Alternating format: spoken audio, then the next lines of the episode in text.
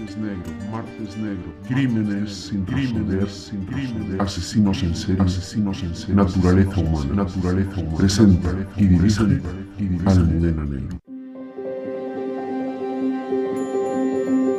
Muy buenas tardes amigos oyentes de Martes Negro. Acaba mayo, día 31. Y hoy, ¿qué mejor día para traerles una película de cine? ¿Hablamos de Romy Schneider? ¿O hablamos de la vida de Sisi Emperatriz que murió asesinada?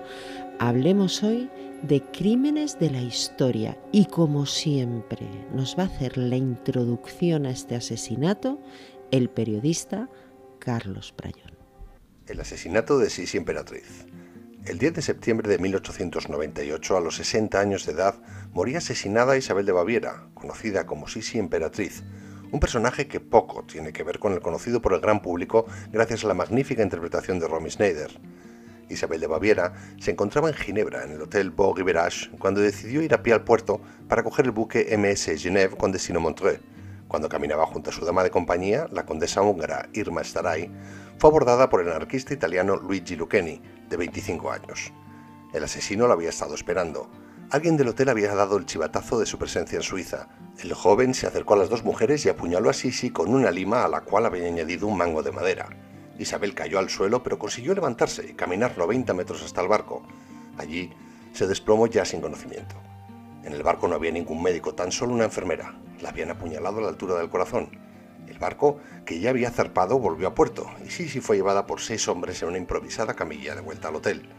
Allí no pudieron hacer nada por ella. No dio tiempo ni a administrar la extrema unción. Fue declarada muerta a las 14 horas y 10 minutos.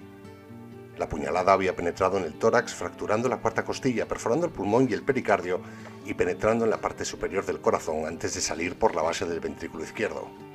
Luqueni arrojó el arma homicida en el interior de la vivienda del número 3 de la de Salps en su ida, pero fue detenido por dos taxistas y un marinero. Arrestado, y pese a que el asesino afirmó haber actuado solo, se especuló con la posibilidad de un complot. Durante el juicio pidió ser condenado a muerte, algo que no era posible ya que dicha pena había sido abolida. Fue condenado a cadena perpetua el 10 de noviembre de 1898. El 20 de febrero de 1900 intentó sin éxito suicidarse en prisión. Consiguió hacerlo finalmente 10 años más tarde, el 19 de octubre de 1910, ahorcándose en su celda con su propio cinturón. Soy un anarquista por convicción, Vine a Ginebra para matar a un soberano con el objetivo de dar ejemplo a aquellos que sufren y a aquellos que no hacen nada por mejorar su posición social. No me importaba a qué soberano era el que debía matar. No era una mujer a quien ataqué, sino a una emperatriz. Era una corona que tenía a la vista. Esto es lo que declaró Luciano, cuyo plan primigenio era asesinar al rey Humberto I o a Felipe de Orleans. Este último salvó la vida porque se había ido de Ginebra a París.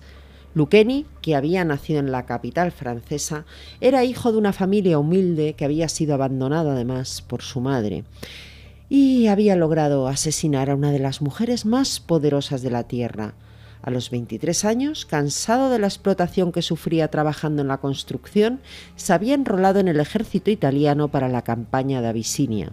Pasados tres años, pidió trabajo como guardián de prisiones, pero no le respondieron. Aquel silencio administrativo haría crecer en él el odio. La conmoción por la muerte de la emperatriz provocó disturbios en Viena y sumió al mundo en el pesar. La mayoría de periódicos de Europa amaneció al día siguiente con un crespón negro. Ginebra se sumó en el luto y el cuerpo de Sisi fue colocado en un triple ataúd.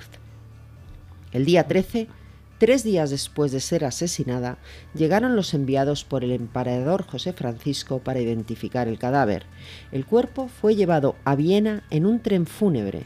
82 soberanos y nobles de alto rango siguieron el cortejo fúnebre, que tuvo lugar el 17 de septiembre en la cripta imperial de Viena. Fue enterrada en la iglesia de los capuchinos. El pueblo protestaba por la falta de seguridad de la emperatriz, pero la realidad es que ella fue la que prescindió del servicio de seguridad. Es más, se había quejado días antes por la seguridad que le habían puesto los servicios suizos.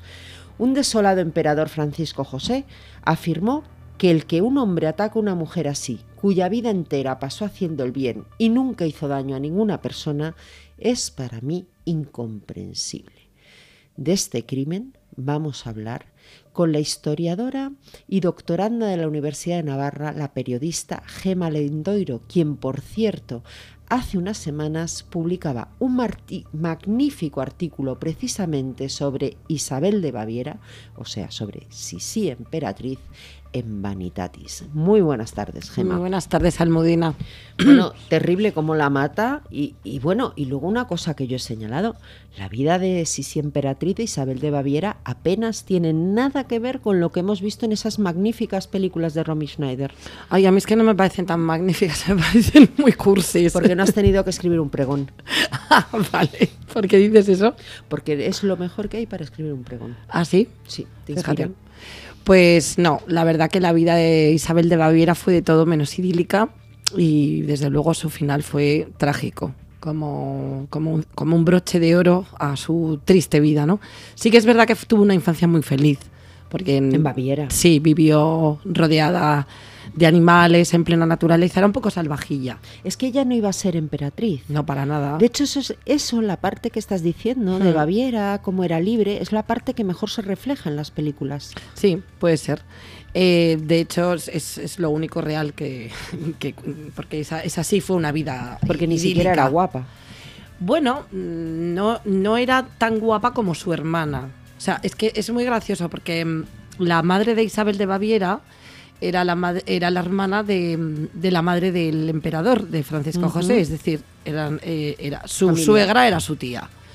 Y, eh, hablaron entre ellas y dijo, oye, pues vamos a casar a, tu niña con mi niño, ¿no? Me imagino que hablaría no en esos términos, pero sí.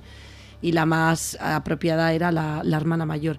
Así que fueron a, a verlo, pero el emperador que conocía de bastante poco a sus primas, se, quedó prendado de sí, pero no porque fuese más guapa, sino porque era muchísimo más simpática, más abierta, más jovial, y la otra era muy estirada. Más salvaje. Más salvaje, sí. Entonces se enamoró, perdidamente, cosa muy extraña en eso. ¿Hasta el final de sus días? No. No, claro, es que aquí es donde nos lo tienes que contar. Para nada. No sé, eh, de hecho, tuvieron, mm, tuvieron bastantes problemas porque tuvieron cuatro hijos Voy a hacer un pequeño resumen de su vida. Sí, por favor. Tuvieron cuatro hijos, dos niñas eh, primero, y mm, ahí empiezan las desgracias de Sisi, ya que eh, mm, en, un viaje que hizo con su marido se llevó, en contra del criterio de su suegra, se llevó a las niñas que por entonces eran muy pequeñas y una de ellas, bueno, las dos enfermaron, enfermaron de fiebres altas de tifus y eh, la pequeña, Sofía, murió probablemente deshidratada. Entonces eh, la suegra entró en cólera y, decidió que, bueno, sí, sí, se sumió lógicamente en una gravísima depresión porque no hay nada más inhumano que perder a un hijo. Eh, vamos, me lo, me lo, imagino, más bien no me lo quiero ni imaginar. Y, como estaba muy triste, eh, no se les ocurrió mejor idea que quitarle a la otra niña, porque consideraron que como estaba triste no se podía hacer cargo de, de ella. Así que nada, eh, la pobre sí eh, entró en un estado todavía, todavía, más melancólico y ahí es cuando empiezan los problemas con su, con su marido. Empieza un distanciamiento entre ellos. Se van una época a vivir a un palacio en el campo y ahí, eh, de manera totalmente inesperada, ella se queda embarazada del que sería el, heredero varón, sí, de Rodolfo. Luego vendría una última hija que fue a la única que, le permitieron cuidar y con la que le salió todo su instinto maternal. De hecho, cuentan las crónicas que le salió tanto que la llegó a agobiar a la pobre niña.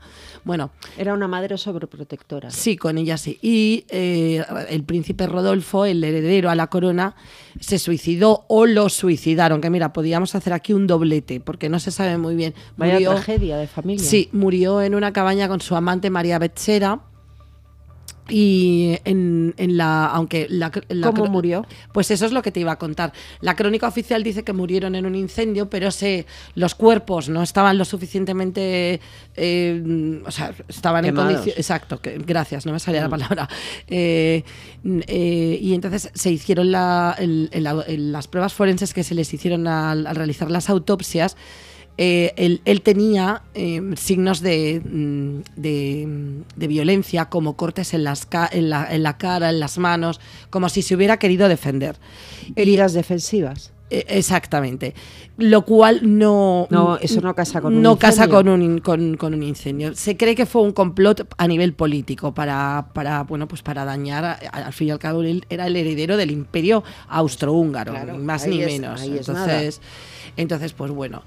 Eh, y bueno, pues eh, sí, sí, ya cae mm, absolutamente en la mayor de las depresiones. De hecho, a partir de ahí viste para siempre de luto, con un velo, porque era una mujer muy presumida y mm, pues eh, empezó cuando llegó a la edad eh, madura de cuarenta y pico años.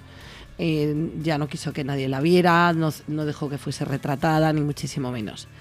Y bueno, pues en la última etapa de su vida, cuando ya no le queda más remedio que mm, asumir que ni va a volver a ser madre ni, que, y que ha perdido dos de los cuatro hijos que ha dado a luz, eh, se dedica, se separa, eh, no oficialmente de su marido, pero sí se separan mm, físicamente. Pero, Curiosamente, sin embargo, él las declaraciones que hace cuando el asesinato son de mucho cariño. Es ¿eh? porque, porque justamente cuando se separaron físicamente empezaron a establecer una relación epistolar eh, bastante curiosa y llena de cariño. Digamos como que se volvieron a enamorar y, y de él surgió un enamoramiento como platónico. Bueno, obviamente platónico no, porque ya habían tenido relaciones sexuales, si no, no hubieran Pero sido padres. Dice, una persona que jamás hizo daño Sí. a nadie. ¿Cómo han podido matar a una mujer que jamás hizo daño bueno, a nadie? porque efectivamente si, si era una mujer... eh, Y era muy querida, porque Muy querida. realmente se Mira, sumió en el luto Europa. Esto es, te lo iba a decir más adelante, pero te lo digo ahora. Esto es como si alguien asesina ahora a la reina Isabel de Inglaterra.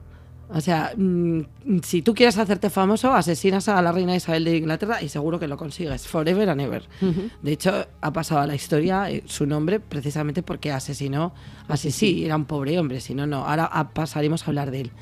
Entonces, en esta última etapa de su vida, ella se dedica a viajar por el Mediterráneo, se compra un barco, eh, le gustaba mucho todos los países relacionados con el, con, con- con el mar Mediterráneo. Estuvo en España, por cierto, visitó España también, Italia, Grecia, Turquía, en fin, se dedicó a viajar porque podía y porque, bueno, ya en aquella época, estamos hablando finales del siglo XIX, ya las comunicaciones eran importantes.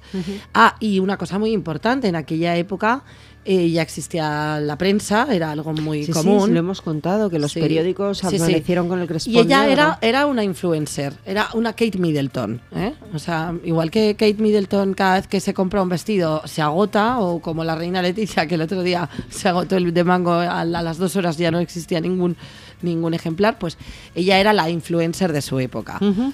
Eh, era una mujer extremadamente delgada, medía unos 72 y pesaba 50 kilos. Uy, estaba- uy, uy, uy. Sí, sí, Ah, muy Espera, delgada. unos 72 y pesaba 50 kilos. Eso Sí. ya es enfermizo. ¿eh? Eh, sí, de hecho se sabe que, a ver, por, por las cosas que hacía y por todo lo que ha dejado escrito, la, lo- l- los psiquiatras actuales reconocen en ella una, una anorexia severa, porque caminaba, caminaba, caminaba todos los días hasta la extenuación y se pasaba días enteros alimentándose solo con el jugo de la carne. Tenía un, una- un exprimidor de carne. Está, está conservado en un museo de Viena.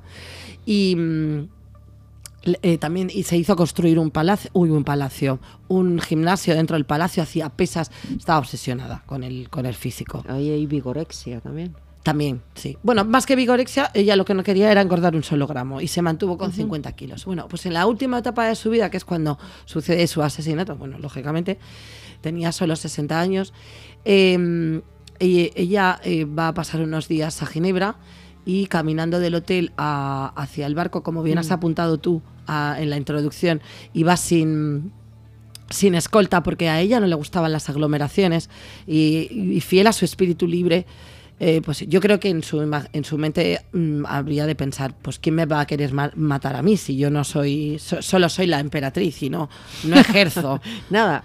Quiero decir que ella no tomaba ninguna decisión. Además, siempre fue una mujer muy caritativa, muy dedicada a la beneficencia. Cuando en su testamento eh, dejó todas sus joyas, las que podía legar, claro, las que no eran Las joyas no de eran de pasar. la corona. Exactamente, las legó a, a instituciones caritativas, eh, creo que fueron monjas, conventos de monjas. Em, entonces, había protestado efectivamente mm, al, al gobierno suizo de que tenía demasiada mm, seguridad. Porque le habían puesto, para que lo sepa la gente, le habían puesto un servicio de vi- contravigilancia. Y ella se dio cuenta del servicio de contravigilancia y protestó. Sí, y entonces eh, se lo quitaron, no, no- no tuvieron más remedio Eso que es lo que permitió a Luquiano asesinarla. Pues a lo mejor, a lo mejor no, no lo sé. su- se supone que sí, ¿no? No sé cómo funcionaban los escoltas en el siglo XIX, pero me imagino que no hubieran permitido que nadie se hubiese- acercara a claro, ella. porque él se tuvo que acercar muchísimo para clavarle Ella, esa lima. entonces ella iba acompañada de una dama de compañía, que en aquella época eran mujeres aristócratas. Una condesa Una húngara. condesa, sí. No, lo digo porque eh, he leído en algunas crónicas que iba acompañada de su criada, de eso nada. Iba de, su señorita de compañía, que ya digo, siempre son mujeres de la alta, de, de alta alcurnia. Y entonces el, mm, el- el asesino, el, el- el anarquista, eh, estaba obsesionado con matar a alguien famoso para hacerse alguien, famoso. alguien de la nobleza. De la nobleza, alguien más, más que de la nobleza de las monarquías, ¿no? Era un hombre profundamente resentido, eh, que había vivido en la pobreza, con una infancia desgraciada, sin madre, cambiando de familia constantemente, eh, que no había conseguido progresar ni escalar socialmente a pesar de haber mm, logrado eh, algunas cosas importantes en el servicio militar. En fin, que mm, estaba, no sé, no quiero decir nombres, pero estaba muy enfadado con el mundo Estaba resentido. y, y contra los ricos, ¿no?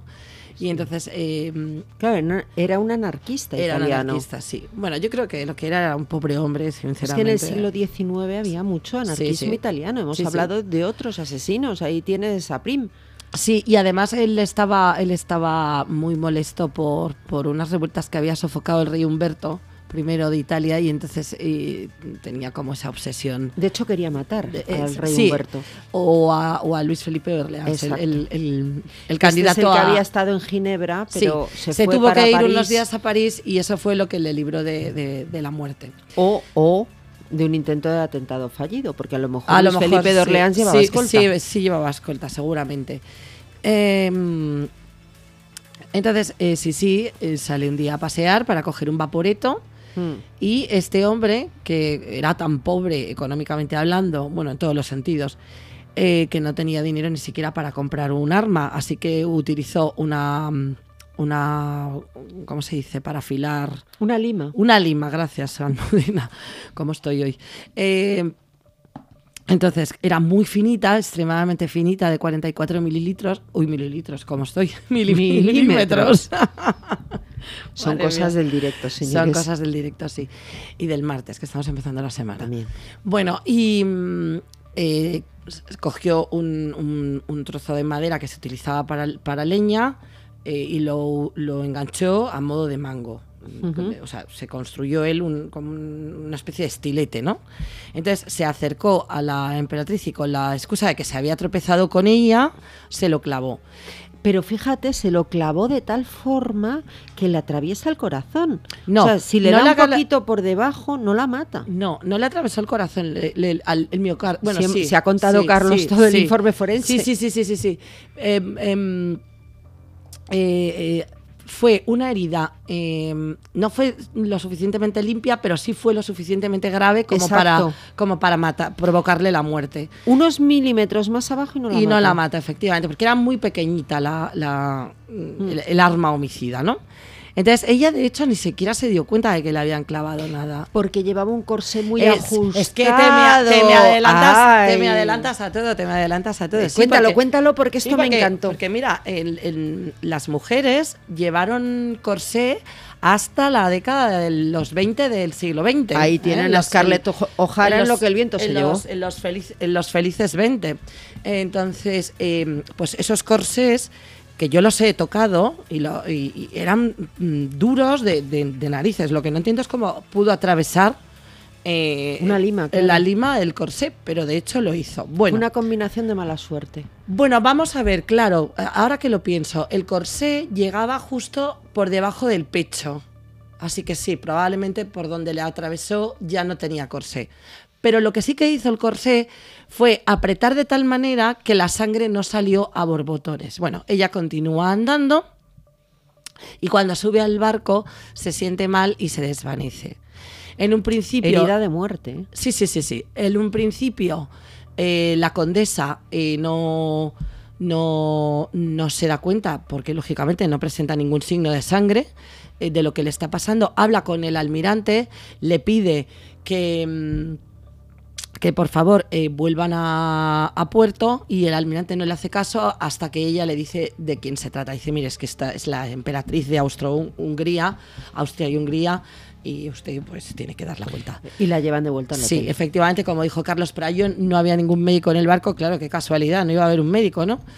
Y mm, si, si hubiera, si no le hubiera quitado el estilete, eh, probablemente hubieran tenido más tiempo para reaccionar, porque hubiera actuado de tapón. Ella se murió desangrada y por heri- las heridas Y las heridas que tenía, que Eh, eran muy claro. graves, claro. No, pero internas, ¿eh? Las heridas sí, sí, internas. internas. Entonces, eh, nada, se la bajan corriendo del barco, se la llevan al hotel y, y al llegar al hotel, eh, ya cuando la tumban en la cama, ya se, ya se muere. Y, y no, efectivamente no dio tiempo ni siquiera a recibir la extrema unción.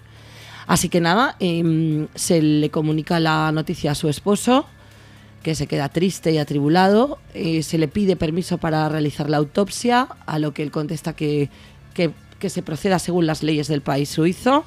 Se le hace la autopsia, efectivamente se sabe perfectamente, se averigua por qué se ha muerto. ¿Y qué pasa con el asesino? Pues pasa que es detenido enseguida por dos marineros. Y él eh, estaba muy ufano y muy contento de haber cometido su asesinato, porque él lo que quería era hacerse famoso. De hecho, lo condenan a cadena perpetua y mm, como en aquella época Suiza, siempre Bueno, tan adelantada... la monta porque no le condenan Es a lo que muerte. te iba a decir. En, aquellas, en aquella época, Suiza, siempre tan adelantada, ya había derogado la pena de muerte y entonces él pide que por favor se lo lleven a, o a otro cantón o, o que lo juzguen en Italia porque quiere, porque quiere que lo castiguen a pena de muerte.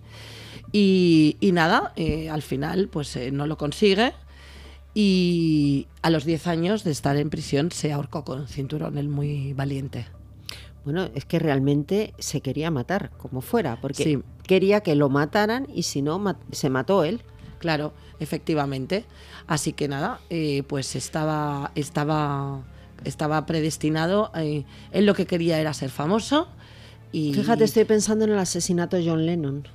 Pues Siempre sí. hay asesinos como o, Chapman. o el intento de asesinato de Ronald Reagan, ¿te acuerdas? También perfectamente, Sí. Ali Ah, no, ese intentó matar No, al ese Papa. es el Papa, ese, es el Papa. Jo- Sí, sí, sí. Ali Gaca intentó Juan matar Pablo- al Papa. Que por cierto luego lo perdonó y lo visitó en la cárcel. ¿Te acuerdas de esa foto tan famosa? Sí, sí, sí, sí. Qué buena gente era el Papa. Bueno, em, sí, y también hay algunas teorías que dicen que esto fue un complot, pero yo estoy convencida de Sí, que pero actuó al final solo. no hubo nada de esto. Nada concluyente. Nada De concluyente. hecho, se asumió como que había Ah. sido este hombre, Sí. este anarquista italiano, y se dio carpetazo al tema. ¿Qué con- Dime brevemente, porque estamos ya casi fuera de tiempo, ¿qué consecuencias tuvo la muerte de Sisi Emperatriz? Bueno, primero hubo unos grandes disturbios en la ciudad contra la población, mm, las, la- los Italiana. italianos, sí, como si los italianos hubieran tenido la culpa. Y bueno, pues fue una conmoción. Yo lo compararía con, el, con la muerte de Lady Di, que todo el mundo entero la lloró, ¿no? Y, y bueno, pues eh, nada, eh, mucha tristeza, era una mujer profundamente querida y, y nada, pues... el- José Francisco siguió adelante. Siguió adelante como pudo, no se volvió a casar. Eso y- te iba a preguntar. No, no se volvió a casar. Es Y- que luego dices, es que se llama mal, se separaron, pero ahí había amor por parte de Sí, él. había ¿eh? amor, sí. Es que donde hubo fuego siempre quedan cenizas. Él aún querida. está enamorado, porque las declaraciones que hace cuando Sí. se entera del asesinato. Es no, y aparte que, es que, aparte que es que si se hubiera muerto por una enfermedad, pues bueno, hubiera sido doloroso, pero cuando alguien muere por un asesinato y de una manera tan injusta, porque ella era una persona buenísima, Mm. que ya Eso también lo refleja la Sí, película. Sí, ella era una persona volcada en la caridad, eh, mucho más culta de lo que se presenta, de frívola no tenía nada, lo que pasa que era una mujer pues muy libre, demasiado para la época. Moderna. Sí, su suegra la tenía enfilada. La suegra también está bien representada en la película. Es que las es que las suegras de verdad. El otro día publiqué en Vanitatis un artículo sobre mm, a raíz de las declaraciones de Francisco del Papa de que las suegras deberían morderse un poco más la lengua. Publiqué em, la, la vida, la tortuosa vida de Leonor de Aquitania, que también la su suegra Bueno, la- es- la esa historia me ha gustado, lo que pasa es que esto es crónica La negra y de tenía momento el suegrismo no entra la en tenía, ningún... La tenía mártir a la pobre Leonor de Aquitania. Pero yo de verdad debo decir que hay suegras magníficas. Sí, claro hay que que, sí. decirlo, hay suegras Claro que sí, magníficas. claro lo que que hay es gente pesada y gente que no lo es. Sí. Y ya está. O, o madres que están enamoradas de sus hijos. Claro, pero también hay madres estupendas que apoyan a la nuera, vamos, es. Totalmente. Gema, estamos fuera de tiempo ya. Genial, pues nada. Que, Así, mm, me ha gustado mucho la historia de Sisi Sí, Emperatriz. ¿verdad? Fue una mujer- estudiarla. Fue y- una mujer. mm, yo, fíjate, yo creo que sí que era guapa, ¿eh? Sí que Pero era fíjate, guapa. yo lo que he pensado es qué historia más trágica la de Sisi Emperatriz y qué historia más trágica la de Romy Schneider. Al final hay Sí. una confluencia Sí. total entre Bueno, la tú sabes actriz- que, que Romy Snyder siempre renegó de esas películas y se enfadaba sí. muchísimo en, la- en las entrevistas cuando le hacían referencia pero va a ser eternamente recordada por ellas. Romy Snyder, ¿cómo se murió? Se cayó de un barco, ¿no? Romy- Borracha. Sí, por Romy la Schneider mató primero su hijo de 14 Sí, se años clavó en una David, verja. fue a saltar Sí. para entrar en casa a la verja y se quedó enganchado Sí. en la verja con 14 años. Fíjate, también y a tuvo un partir hijo de con- ahí Romy Schneider no levantó cabeza. Normal, normal que Mm. no la levantara. Pues sí, una gran ¿Qué? mujer, una gran mujer y que, bueno, yo- hubiera pasado igualmente a la historia de no haber sido asesinada, ¿eh? Me ha gustado más que María Tudor. Muy bien.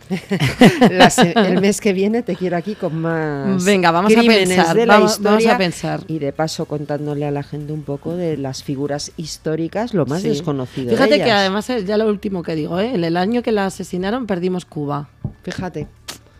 Era un año maldito. De bueno, verdad. señores, tengo que despedir a Gema. Gema, muy buenas tardes. y Muchas muchísimas gracias. gracias.